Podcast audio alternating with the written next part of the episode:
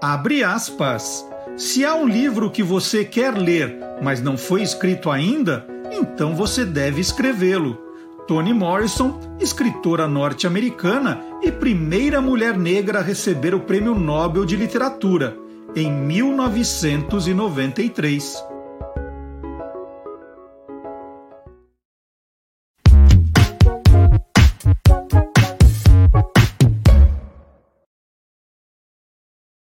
Olá, curiosos! Olá, curiosas! Sejam bem-vindos a mais um Tolendo, o programa que mostra o lado curioso de livros, escritores, ilustradores, designers, capistas, revisores e também de leitores. E como é que a gente começa o nosso programa? Com alguém que está começando também uma leitura. E o convidado de hoje é o jornalista Felipe Seibel que está à frente da produtora Quero Ouvir Podcasts. Quero Ouvir é K-E-R-O-V-I, Quero Ouvir Podcasts. E um dos programas mais legais que o, que o Felipe faz é o Leituras de Cabeceira, que conta justamente o que os convidados estão lendo, o que leram de mais marcante nos últimos meses, uma obra que está na fila e aquele que é o livro da vida. Eu já participei eu sou o programa número 3 da primeira temporada. Mas aí falei: não, vamos inverter o jogo aqui e perguntar para o Felipe: Felipe, o que você está começando a ler?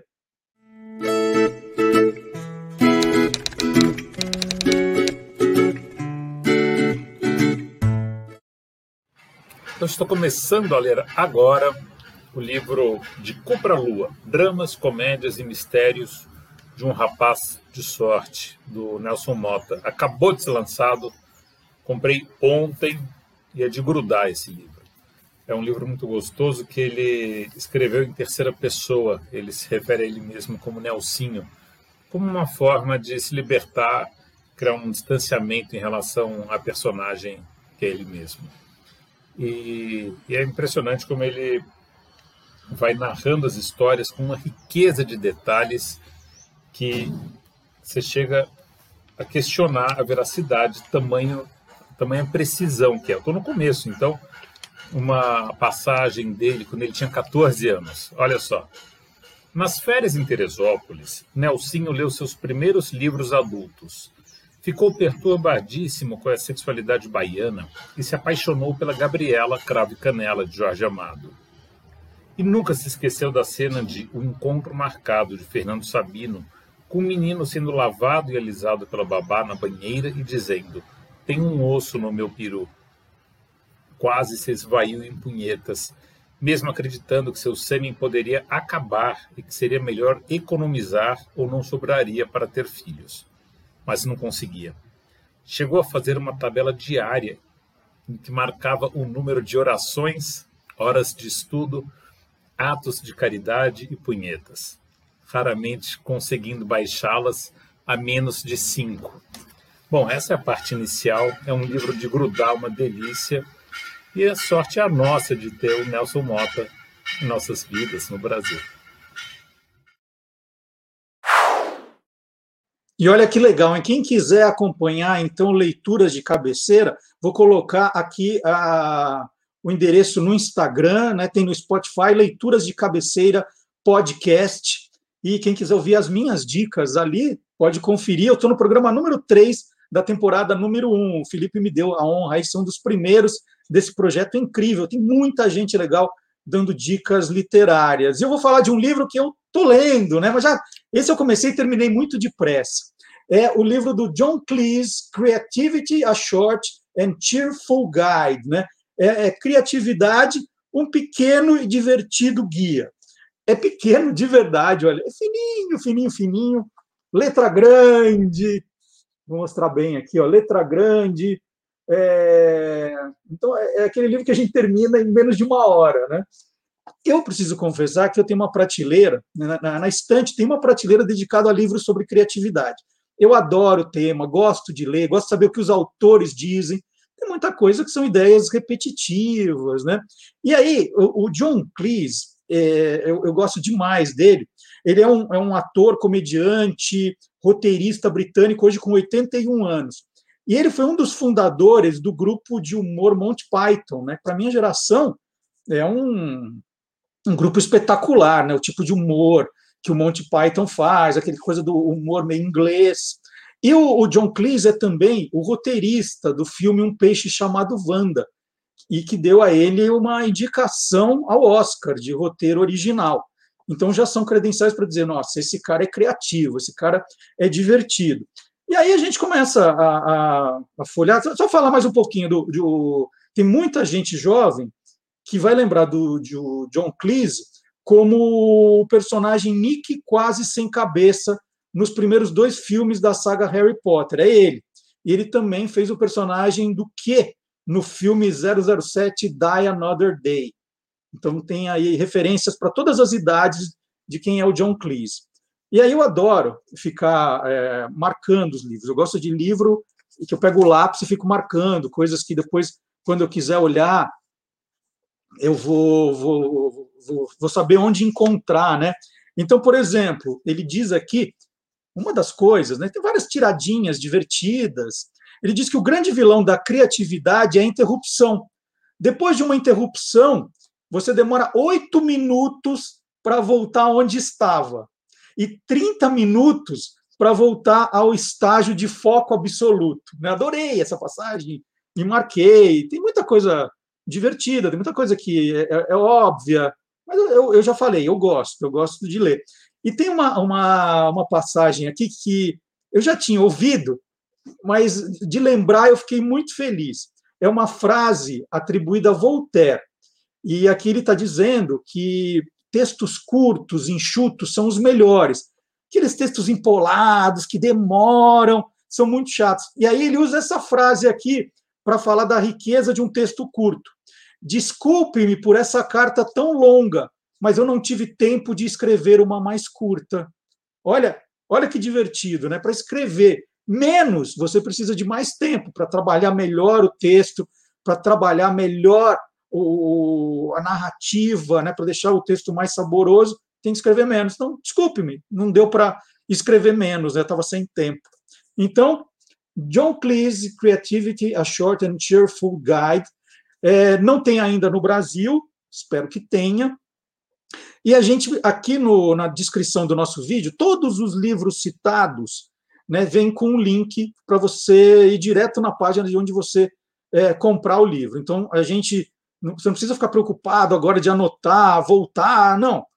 É só procurar aqui na descrição, todos os livros indicados nessa edição estão aqui embaixo.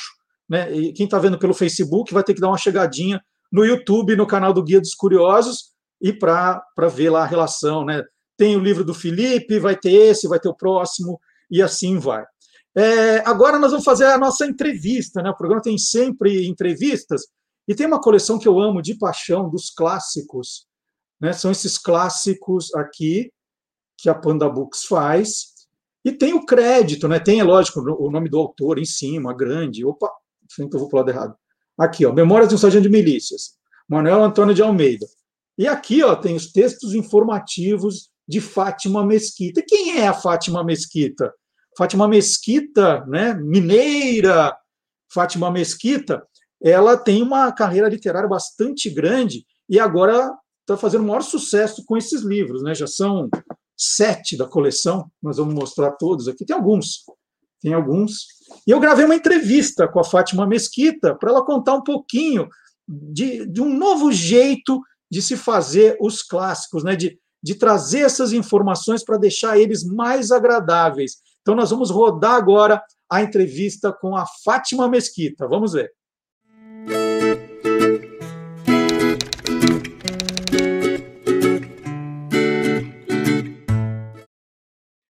Na nossa entrevista, nós vamos falar sobre um novo jeito de ler os clássicos. E eu vou conversar com a autora Fátima Mesquita, que agora virou a queridinha dos, dos pré-vestibulandos, né? vai fazer vestibular, que começa a ler os livros que têm as anotações da Fátima. Eu tenho alguns aqui, essa coleção maravilhosa. Deixa eu passar aqui, ó, a Relíquia, do Essa de Queiroz, Memórias de um Sargento de Milícias, do Manuel Antônio de Almeida, tem Memórias Póstumas de Brás Cubas. Eu vou colocar todos aqui, uma imagem de todos, para facilitar a minha vida. E tudo, tudo com notas, né, aquelas notas engraçadas, divertidas, que a Fátima está escrevendo. Fátima, é muito complicado ainda ler os clássicos? Ah, eu acho que é, né? Assim, se você for encarar da maneira como normalmente é apresentada, é muito chato, entendeu? Eu confesso que mesmo na época assim de escola e tal, eu sempre gostei de ler e tudo mais, mas eu achava assim, gente, que isso, que isso? Eu acho que principalmente quando você está nessa idade aí, na, na adolescência, você tem mil coisas acontecendo, o mundo está cheio de informação, o mundo está cheio de coisa acontecendo numa rapidez mágica, né? Eu acho que sempre foi assim na fase da adolescência, está procurando um monte de coisa. Ainda mais hoje, né? Todo mundo aí grudado no zap, mandando mensagem, nude, sei lá o quê, né? E aí vem uma fala toda empoada, papapá é, é uma complicação, né? Assim, eu sempre falo que, que você lê um clássico, eu acho que tem duas coisas. Sempre me lembra uma coisa de ficção científica, sabe? Aquela jogada de ficção científica de você entrar dentro de uma maquininha, né, o Doctor Who, ou sei lá o quê, e você vai fazer uma viagem ao passado, né? Só que você chega lá no passado Aí você tá lá e fala, pô, o cara tá mandando uma gíria e eu tô completamente por fora, entendeu? Uhum. Então a gente tende a pegar os livros e pensar assim, pô, que cara chato, mas se a gente fosse ler com os olhos daquela época, aí você descobrir, pô, esse cara era um modernaço, né? O negócio tá cheio de gíria, tá cheio de malandragem, tá cheio disso, tá cheio daquilo. Tem, né, descreve muitas vezes o que está acontecendo, como as pessoas viviam. Então, eu acho que nessa, nessa coleção, a grande ideia é dar. Sabe no videogame, quando você tem que sair catando ah, as coisas? Ah, eu preciso de uma uhum. mochila, eu preciso de um lápis, eu preciso de uma faca, dois quilos de arroz, sei lá o quê. Não tem essa história no videogame? Uhum. Eu acho que é a mesma coisa, entendeu? A gente está dando essas ferramentas para que o game seja ah, funcional. Né? Então, então a gente entra, às vezes, com vocabulário, né? Uhum. É, às vezes até contando um pouco a historinha, porque a palavra ela vai mudando, né? Então, às vezes tem uma palavra que.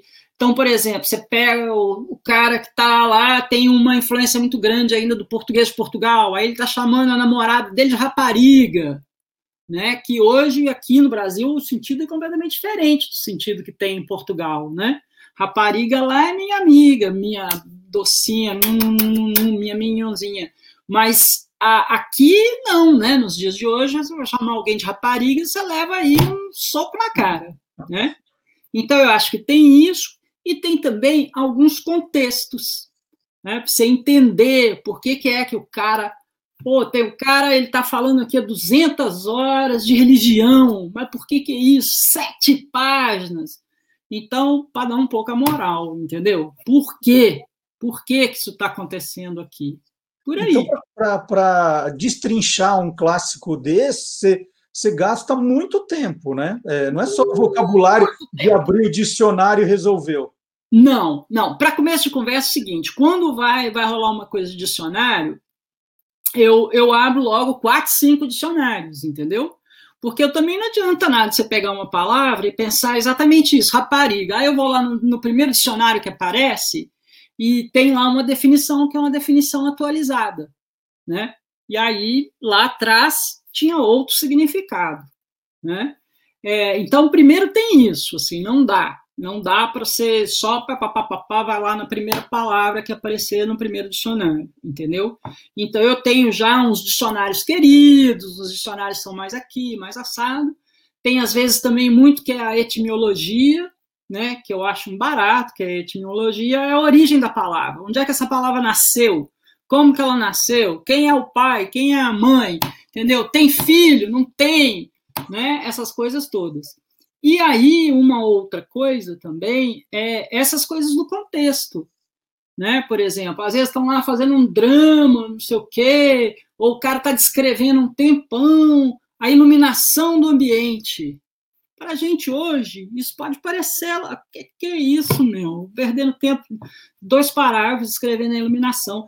Mas você imagina quando chegou a luz elétrica, né? Assim, como era importante e como em algum momento, até para você falar, ó, oh, esse cara aqui, para dar o contexto, de falar assim, esse cara aqui está nessa situação, veja só, ele ainda não tem eletricidade, então eu vou descrever a cena, ele lá com uma vela, com um lampião, com não sei o que lá.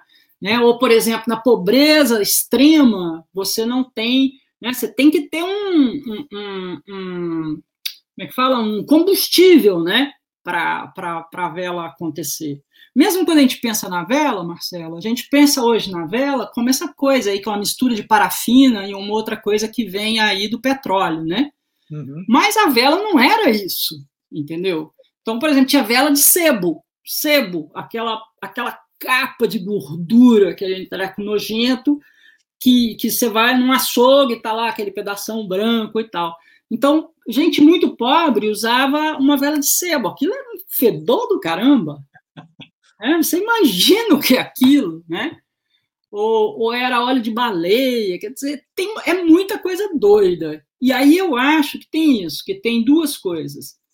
Tem esse poder mágico de te teletransportar, né? Beam me up! Aí você vai lá para outro outro Brasil ou mesmo outro país, o que for, numa outra época.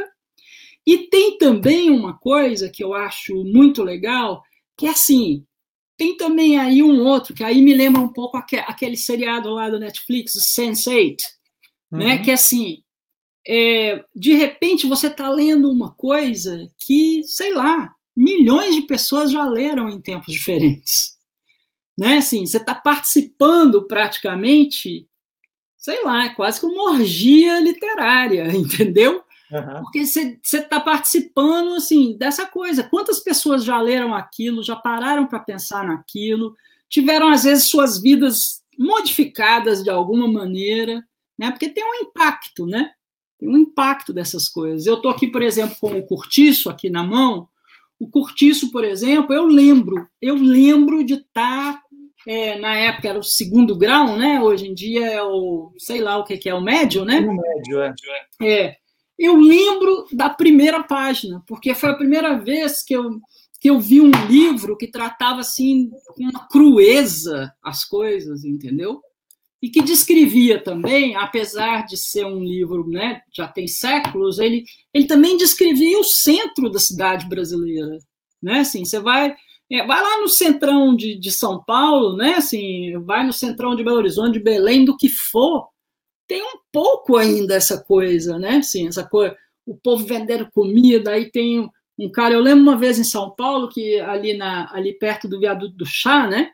Aí tem o cheiro do amendoim, o cheiro do, do, do coco queimado, né? Aí um cara tinha um botijão de, de gás na cabeça, cantando uma música para recolher um trocado. Então, tem essas coisas sabe assim, que eu acho que são meio mágicas mesmo. Mas você tem que abrir uma janelinha aqui na cabeça para você entrar. E eu acho que é essa coisa que a gente faz, a gente ajuda, a gente dá as ferramentas do videogame, entendeu? A gente meio que traduz um pouco as coisas mais complicadas e aí fica mais fácil, mais bonito. A outra coisa também que eu acho muito legal é que não é aquelas letrinhas miúdas, sabe? Quando põe um númerozinho, aí uhum. depois você fica procurando, procurando, procurando, ah, tá aqui embaixo, aí. Então não, ela tá ali do lado, sabe? A palavra tá aqui, o bagulho tá aqui do lado, a explicação tá aqui do lado. Você não tem que ficar, ah, meu Deus, cadê, cadê, cadê, né? E sem aquela linguagem, Tipo assim, eu sei tudo, você não sabe nada. Venha cá, meu caro leitor, que agora eu vou mostrar para você a minha cultura. É muito chato. Hum. É, a gente mostrou as capas, né? Dom Casmurro, Iracema, o Curtiço, Memórias Póstumas de Brás Cubas, A Relíquia, Memórias do Sargento de Milícias, e está vindo aí o Quincas Borba. Mas Opa. tem algum autor que, quando vem, fala assim: ah, a, o próximo é outro José de Alencar, agora é mais um essa de Queiroz. Tem algum que te deixa assustada? Assim, ah, o essa. É difícil. O essa. O essa de Queiroz. Mas até, coitado, eu dou a ele um crédito, e ele que me desculpe, mas o que eu acho que é o seguinte: como ele é muito português de Portugal, né, a, a linguagem é ainda mais além. Aí eu tenho que fazer um esforço aqui e acolá, entendeu? Até porque, para assim, pra, eu tenho que compensar um pouco, porque senão eu quero dar na cara dessa de Queiroz, entendeu? É, e principalmente nesse, nesse, nesse livro aí, porque ele tem mesmo, ele, ele, ele usa uns recursos que dá vontade de ir lá e falar com ele, cara, o que, que é isso, sabe? Visitar o túmulo e falar, meu, isso aí não dá. Aquela história dele botar no meio um sonho, entendeu? Isso para mim é uma saída, assim, uma saída muito miserenta. Aí tem, sei lá, sete páginas, oito páginas, um sonho. Ah, não, essa. Não, não. É. Fátima, o fato, hum. o fato de você ter sido professora de português, né, professora de redação, te ajudou a, a, a entender o que, que o, o jovem está buscando hoje é, é, para se interessar por um clássico, né? É, o, o livro começou com uma ideia para atingir quem ia fazer vestibular, mas uhum. acabou pegando todo mundo que em uma fase da vida tentou ler os clássicos, não conseguiu, falou, gente, mas é, é, é muito complicado às vezes ler na uhum. escola, né? É. E acaba se interessando depois. Como é que eu, você ter trabalhado em cursinhos, ter, trabalhado como professor de redação, te ajudou a, a, a fazer desse jeito, assim, ter conquistado esse público? Olha, no, no, cursinho, eu comecei mesmo, tinha a figura do, do, do monitor de, de redação. Então, essa foi a primeira coisa. Então, era muito assim, pegar na mão de quem está mesmo passando aperto para escrever um, uma redação e ficar ali, entendeu? No atendimento um a um, no tete a tete, para poder achar um caminho para explicar. Então, eu acho que isso me deu uma espécie de formação atômica da metáfora, entendeu? Assim, como é que eu, como é que eu converso com esse cara? Como é que eu faço essa pessoa entender, entendeu? Como fazer isso? Né? Então, por exemplo, eu sempre tratei na redação a história é, né, de começo, meio e fim, dos argumentos e tudo mais. Eu sempre falava, vamos fazer um mapa, isso é um mapa, entendeu? Você já deu informação para alguém na rua, né? De, sai daqui, atravessa ali, passa a pinguela, tem um posto de gasolina, vira direita. Então, é isso, né?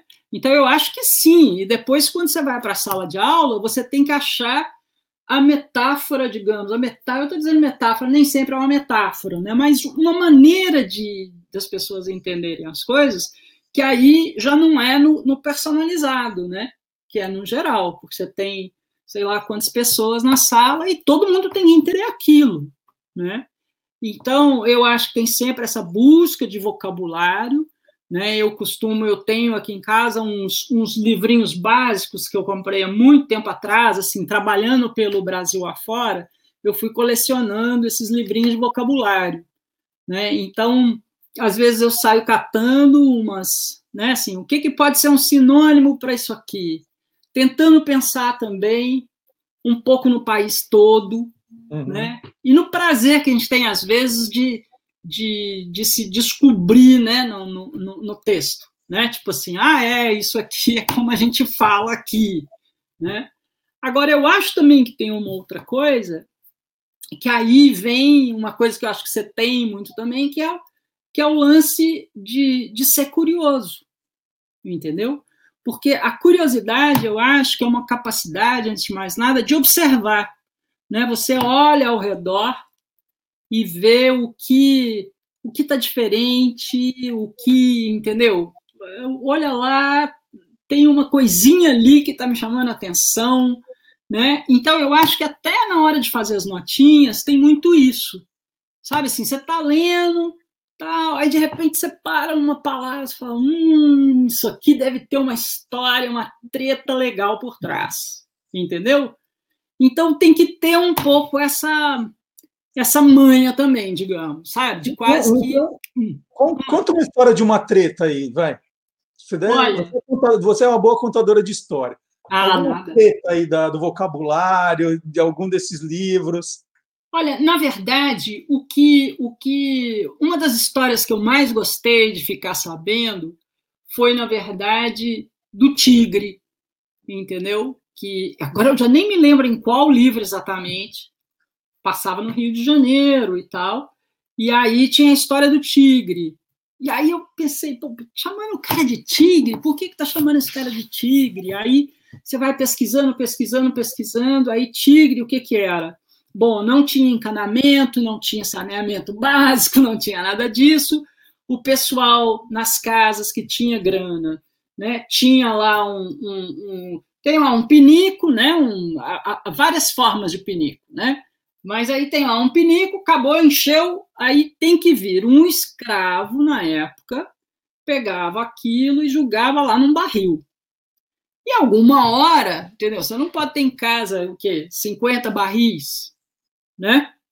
Então, o que, que acontecia? Quando o barril enchia, um escravo tinha que carregar aquele barril cheio de caca e tinha que levar aquilo para jogar numa lagoa ou na praia. Então, aí é ele, né? a pele toda negra, ia respingando aquela água nojenta e formava então os riscos mais claros, entendeu? E aquilo, né? Porque seca, né? Aí uhum. fica aquela coisa mais clara. Então eles chamavam de tigre, porque tava esse cara enorme, quer dizer, não era um cara magrelo, fraquinho para carregar aquilo, né? Era um cara musculoso. E todo rajado, entendeu? Aí eu acho assim essa ideia, essa história maravilhosa. A outra história, também do Rio, é a história do bonde. Por que, que a gente chama bonde de bonde? Né, o meio de transporte. Então, o que aconteceu? Lá pelas tantas, eles queriam instalar essas coisas, né, começar a ter um sistema de, de transporte público dessa maneira, lá em, em, é, no Rio, e aí eles, eles emitiram um bonde, né, que era uma maneira, uma, uma coisa financeira, as pessoas podiam comprar essa, esse papel né? Assim, como se fosse um mais ou menos uma ação, né? É. Uhum. Uma rifa de rico, sei lá como é que explica isso. Mas as pessoas compravam esses papéis, né, elas pagavam, e isso foi o fundo de dinheiro que depois foi usado para implantar o bonde. Então, uma coisa ficou associada com a outra, entendeu? Aí tá lá a gente chamando o treco de bonde. Eu uhum. acho assim fantástico, sabe? É muito doido, é muito doido. Será que, que a empresa Tubos e Conexões Tigre tem a ver com essa com essa figura ou é só coincidência? Não, mas você está vendo? É exatamente isso que eu estou te falando. Sabe? Porque de repente, no meio de uma conversa, acende uma lampadazinha no curioso. Né? Fala, já quero pesquisar isso, já quero Será? saber isso. Será? Falou, olha, o, o, o escravo levava então vou fazer um encanamento que leva e vai chamar tigre. Substituir o tigre. É, olha nós, nós estamos aí encostando Pode numa coisa Quer Pode dizer, não ser. quero botar a mão nisso, mas acho que é por aí, hein? Olha, olha já lá. pensei. É. E tem uma outra coisa muito legal nos livros, que são os mapas dos personagens. Ah, eu adoro isso. Fala um pouquinho disso. Eu acho o máximo.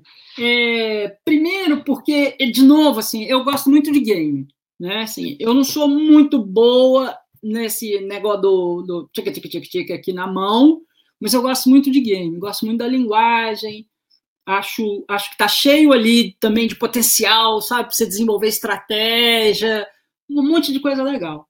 E aí eu adoro quando aparece aquelas figurinhas no começo para você escolher, sabe? E esse o mapa me lembra muito disso. Né? E, e, eu acho que assim tem muita gente que vai fazer prova depois em cima disso.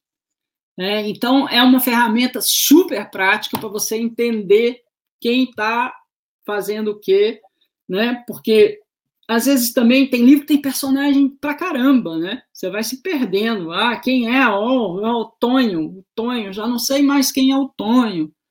E eu acho também que o desenho, ele ajuda. Eu, eu acho que ilustração, em certos livros, assim, ela tem um lado bom e um lado ruim. Ela tem que achar esse meio termo, né? Que é assim, não estragar a sua imaginação, você poder imaginar Maria e tal, não sei o quê, mas ao mesmo tempo te dá um pouco uma dica até da época. Né? Então, quando você olha para o mapa também, eu gosto muito dessa história assim, né, de como está vestida, né, assim, como esse cara está vestido, como não sei o quê. Até porque muitas vezes nesses livros dessas épocas explica muito isso, né? Ah, o cara tinha lá uma topzeira, tal, papapá, quer dizer, mas explica na língua da época, né? Uhum. Então, por exemplo, cabelo escovinha, né? Aí fala, vestiu o culote, monte, que que é isso, né? E, e, aí vai dando essa facilitada. Agora, por que, que faz isso? Por que, que o autor faz isso? Faz isso como a gente faz também, né? Você, entendeu? Eu vou te contar um caso, falo, pô, ontem eu conheci um cara, o cara tava, entendeu, com aqueles jeans rasgadão, né? Assim, uma camiseta toda não sei o quê, e e ele estava né, malhadão com tatuagem, é a mesma coisa. Né? O cara está fazendo a mesma coisa. É só porque aí, justamente, a moda muda 500 vezes por ano e, e a gente não, não, não consegue se conectar com a, com, a, com a fala do autor. Mas se a gente desbastar um pouquinho, né? E as histórias também, como é, as histórias são sempre, né, assim, amor, intriga, sacanagem, traição, sexo, rock and roll. A diferença é que às vezes é, é temporal mesmo, né? Em vez de rock and roll é, sei lá, é, é como é que eles falam? É, tem a Foxtrot. Ah, Hã? Foxtrot. É, um foxtrot, ou ainda até mais, né? Assim, mais antigo. É. Agora eu esqueci, tem, tem um, um nome certinho para uma música é uma música é, que, que, tocava assim na, nas cortes francesas e tudo mais, que era considerado uma indecência, entendeu? E a gente olha para aquilo e você fala, pelo amor de Deus, aí tá uma chatice, tá rolando nada, entendeu? Nem, ah, nem luz fraca tem, é horrível.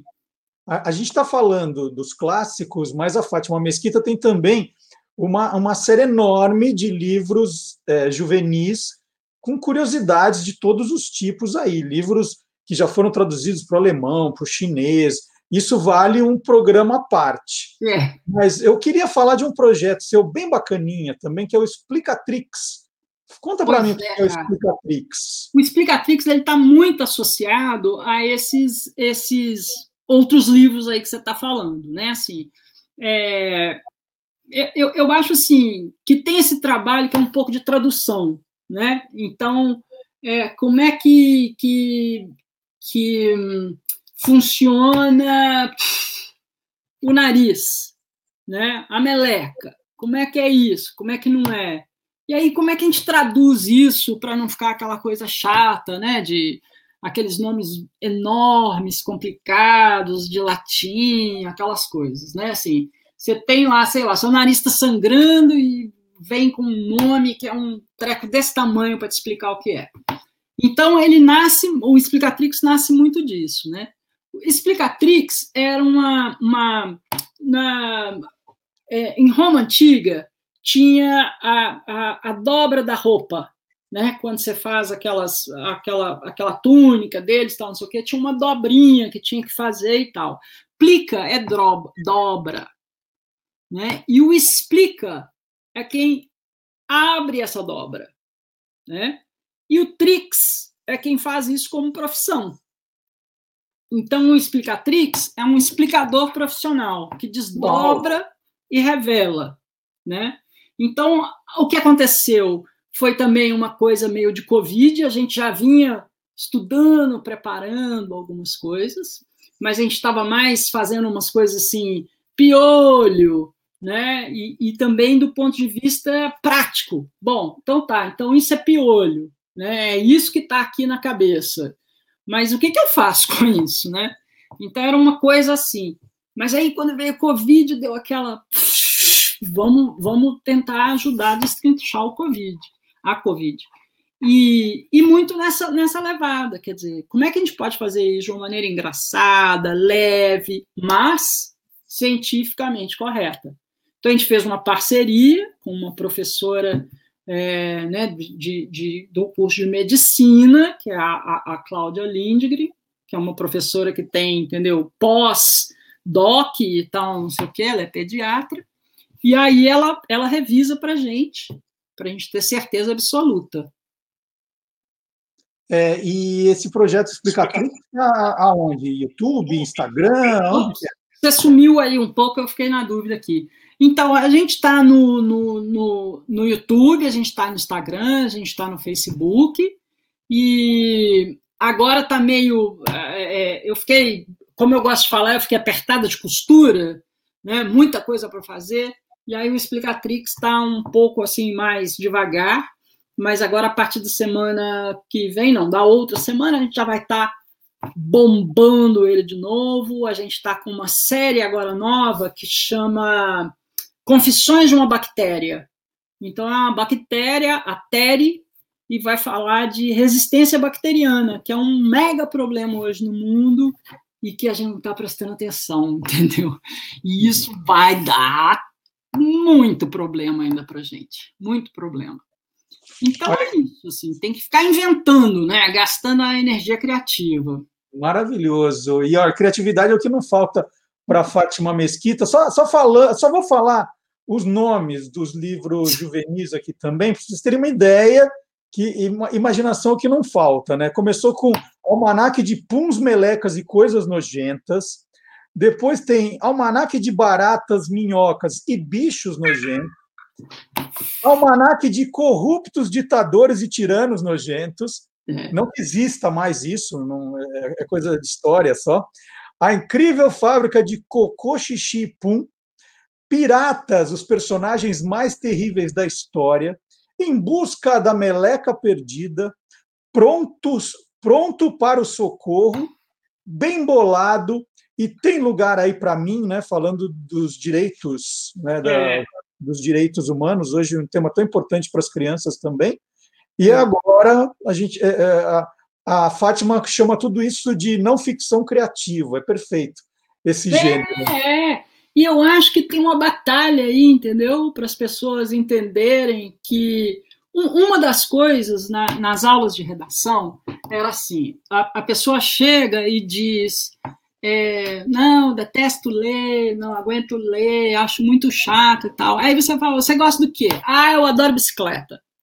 Pô, vai ler uma revista de bicicleta, entendeu? Vai, vai ler um livro de como desmonta e monta uma bicicleta. Né? Então, eu acho que às vezes tem um pouco essa forçação de barra de pai, mãe, professor, de ah, tem que ler história, entendeu?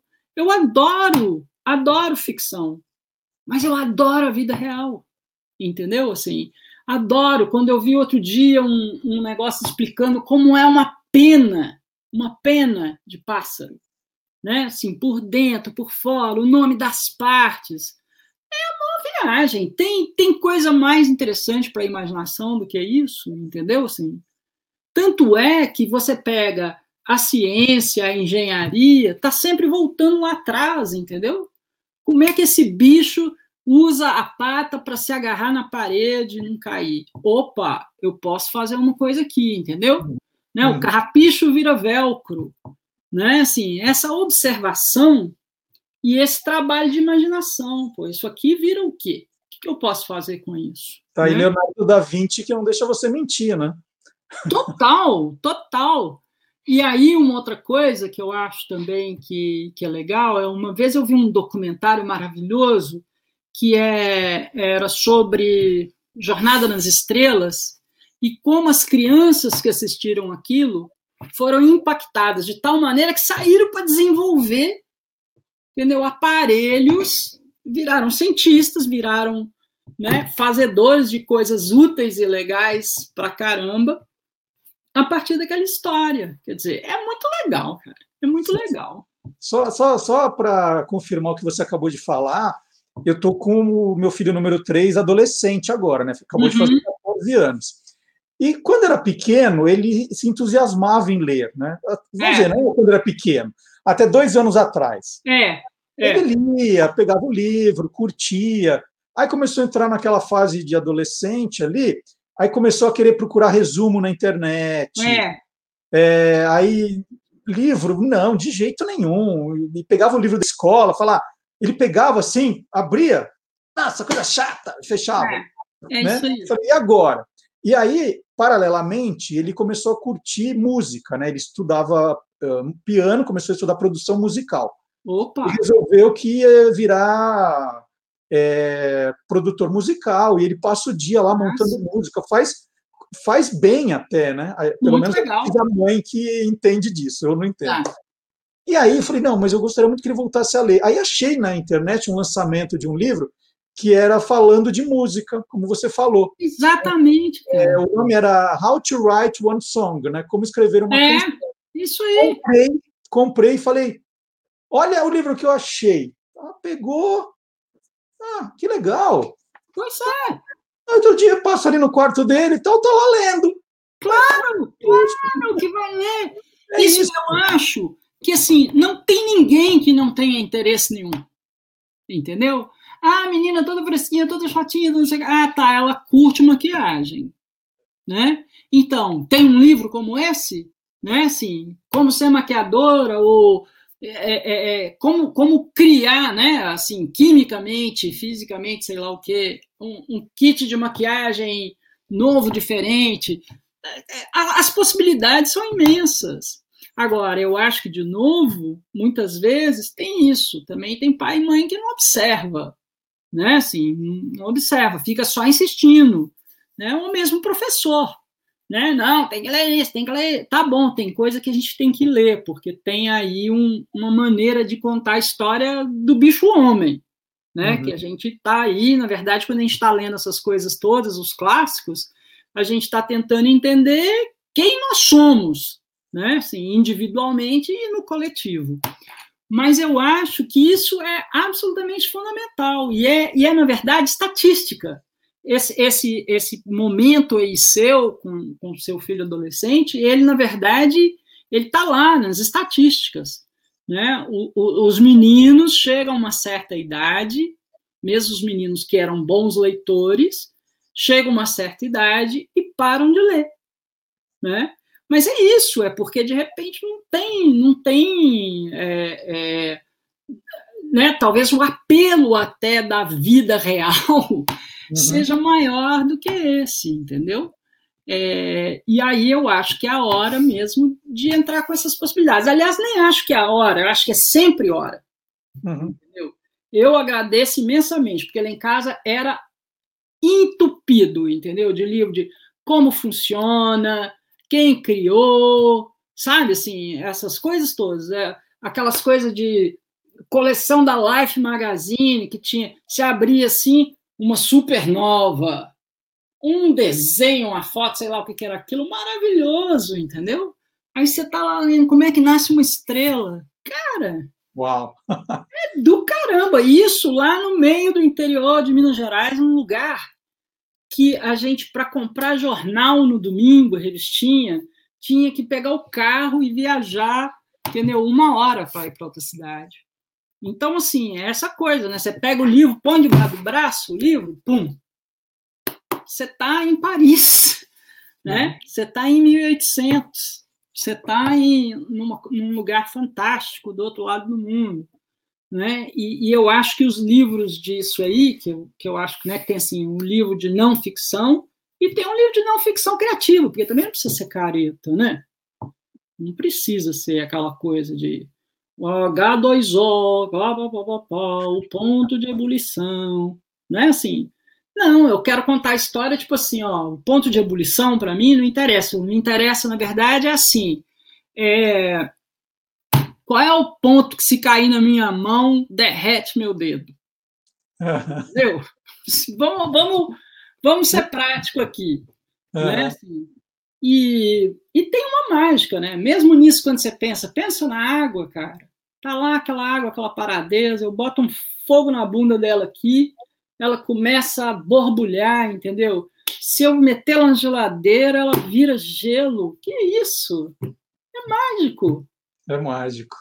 Ah, eu queria agradecer demais a conversa com a Fátima Mesquita. Que bom, viu? É, o bom de criar esses programas é que a gente consegue um álibi para conversar com pessoas tão maravilhosas como a Fátima, que eu não falava há muito é tempo. É mesmo, tempão, hein, cara?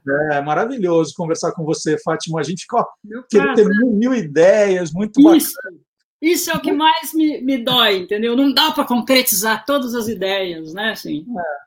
É. mas, mas eu acho que isso é uma outra coisa muito legal, né? Que a, a possibilidade de bater papo e desenvolver, né? Assim, as ideias, né? Destrinchar conectar. Eu acho que isso é um, uma, uma coisa até interessantíssima desses tempos de pandemia, né? É Você é vê que a gente precisaria ter marcado uma reunião e tomar um café, eu precisaria estar aí no Brasil, uma superprodução. Aí é, não. A Fátima mora no Canadá, viu, gente? Ela falando do Canadá. É, ó, todo mundo aí com tá calor e eu tô aqui. Tô com calor. Já começou aqui uma nevezinha rala, mas já começou. Super obrigado, tá? Eu que agradeço, cara. E eu vou chamar aqui no nosso programa agora a Cláudia Fusco, trazendo as últimas novidades da literatura nerd. Vamos ver.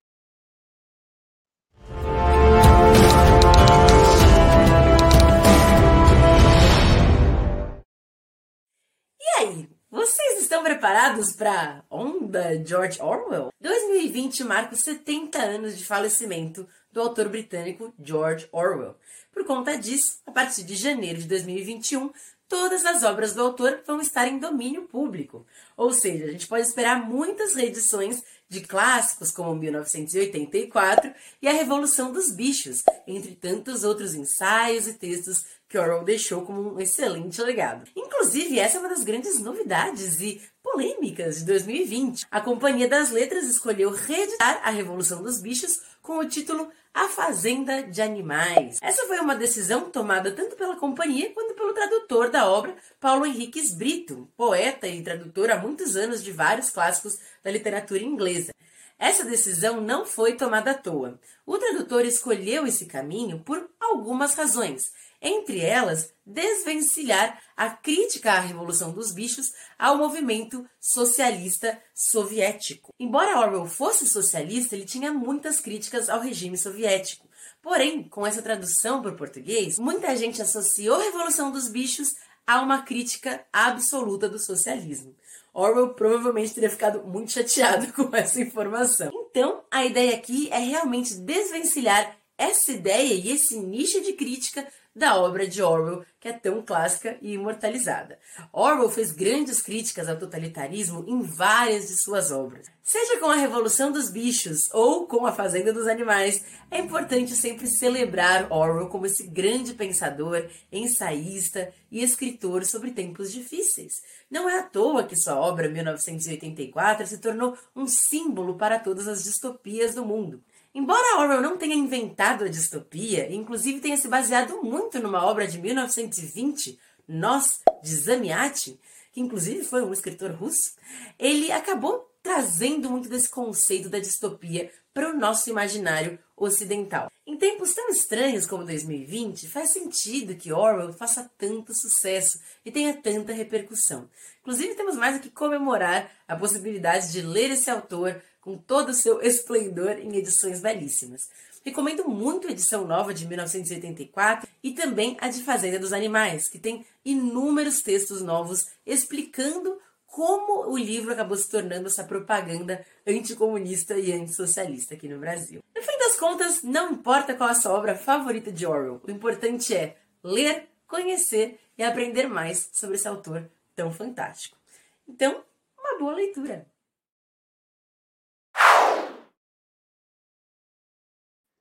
E olha só, bela dica, belas dicas da Cláudia Fusco, escritora, jornalista e mestre em estudos de ficção científica pela Universidade de Liverpool, na Inglaterra.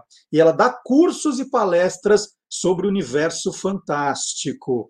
E agora, o grande lançamento mundial da semana foi a Promised Land, né, uma terra prometida do ex-presidente americano Barack Obama.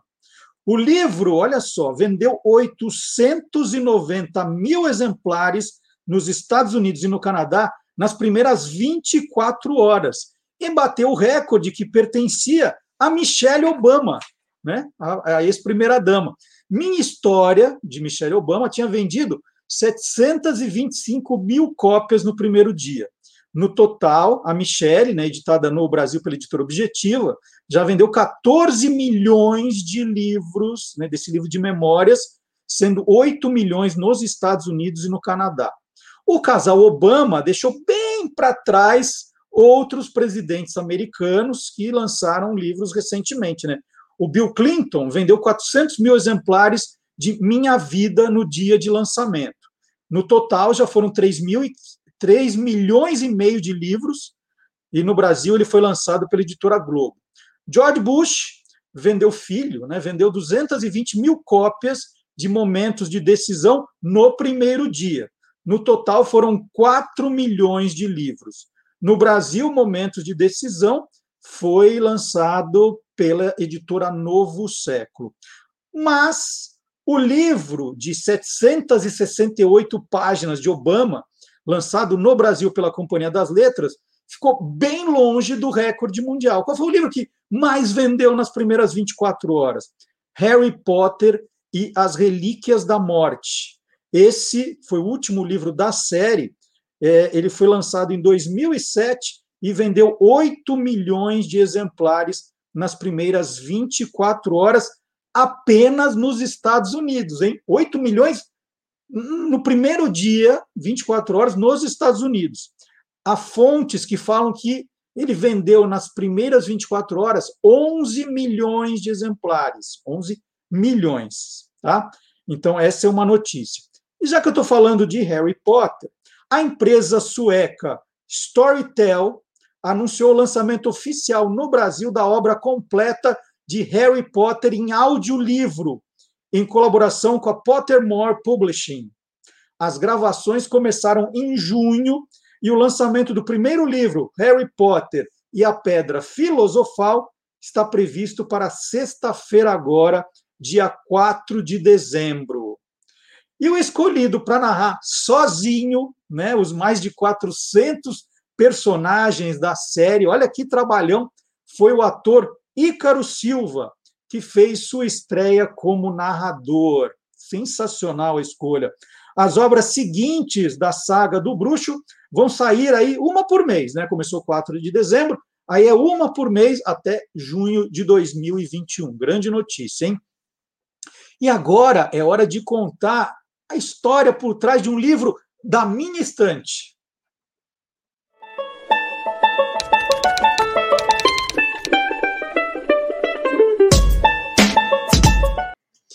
E aqui, mais uma homenagem ao craque argentino Diego Maradona, falecido na quarta-feira passada é, na Argentina, aos 60 anos, né, uma morte que comoveu o mundo todo, não só o mundo esportivo, né, mas o mundo de modo geral.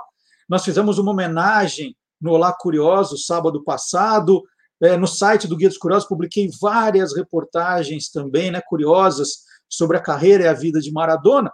E eu fui vasculhar na minha estante para contar alguma história de algum livro que tenha a ver com Maradona, né? Tem algumas biografias, falam dele, vários livros de Copa do Mundo, colocando ele como um dos gênios das Copas, mas eu escolhi esse livro que eu comprei em Buenos Aires em 2004, né?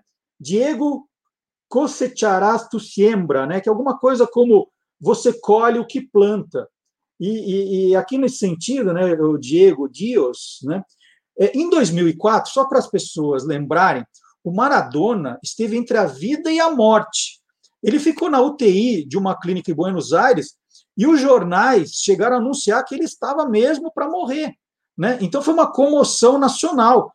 Os fãs foram para frente da clínica em vigília, em orações. O que contam, né, que ele teve uma crise cardíaca, talvez motivada por uma overdose de cocaína, é, e ele estava ali, as pessoas já imaginando que ele morreria. É, se falou até na época um, que poderia haver um transplante cardíaco, né? E o, o, o episódio comoveu tantos argentinos que a Valéria Vaz, né, que é o nome da autora, ela foi para frente da clínica para fotografar os cartazes, é, as faixas, mostrando aqui, ó, tudo, né, as mensagens, deixar aqui para vocês verem bem. Então, é um livro de fotos com as mensagens deixadas pelos fãs. É basicamente isso o livro. Né? Os cartazes falando, enaltecendo Maradona. Maradona estava com 43 anos na época.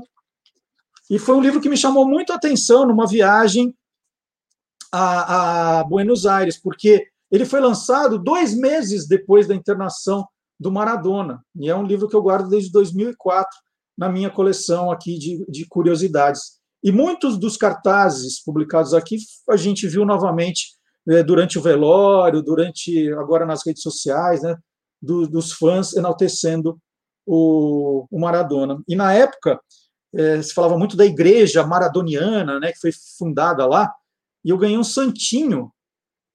Eu ganhei um santinho dessa igreja também que eu guardo aqui dentro do, do livrinho. Então, é a. É, e, e, aqui tem a letra.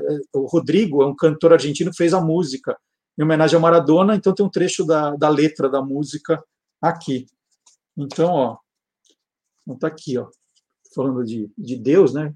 Graças a Deus, né? Que é o 10 também, é um jeito de, de falar de Maradona. Então, essa é, era a história de um livro da minha estante, em homenagem ao Diego Maradona. E a gente está terminando o nosso programa. E como é que a gente termina o nosso programa? Contando um livro também que alguém está terminando de ler. E o nosso convidado de hoje é um cara sensacional, é o Marcelo Jaco. Ele é diretor de arte de uma empresa chamada Case Lúdico.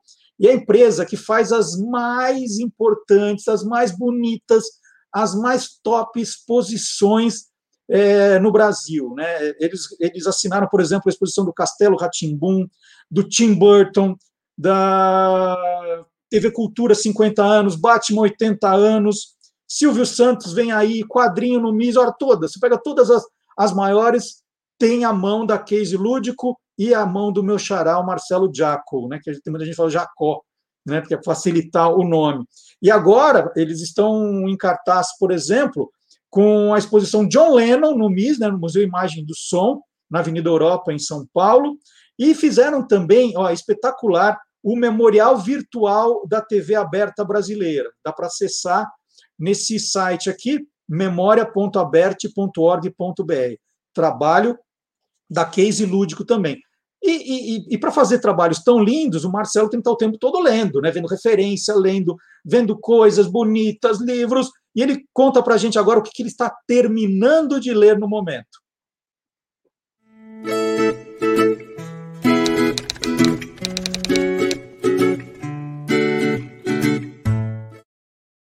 Estou terminando de ler Cadwell, do Darcy Ribeiro. É uma escrita de um jovem que acabou de se formar etnólogo e está indo para o seu primeiro trabalho em campo. Porém, ele pegou esses escritos e reescreveu 40 anos depois. Então, é um texto de um jovem completamente apaixonado, mas ao mesmo tempo revisitado por alguém com muita experiência no assunto, já que é a mesma pessoa. E esse livro conta também que os Cadwell foram cooptados pelo exército brasileiro para participarem da Guerra do Paraguai. Por que eles foram fundamentais? Porque de todas as Américas, eles eram a única aldeia que dominava a, a montaria. Eles dominavam os cavalos, eram exímios cavaleiros. Então eles foram para o governo e para o exército brasileiro muito importantes. Porém, o, o governo brasileiro prometeu mundos e fundos para eles. Só que no fundo, o final da guerra, eles deram para os Cadwell apenas roupas.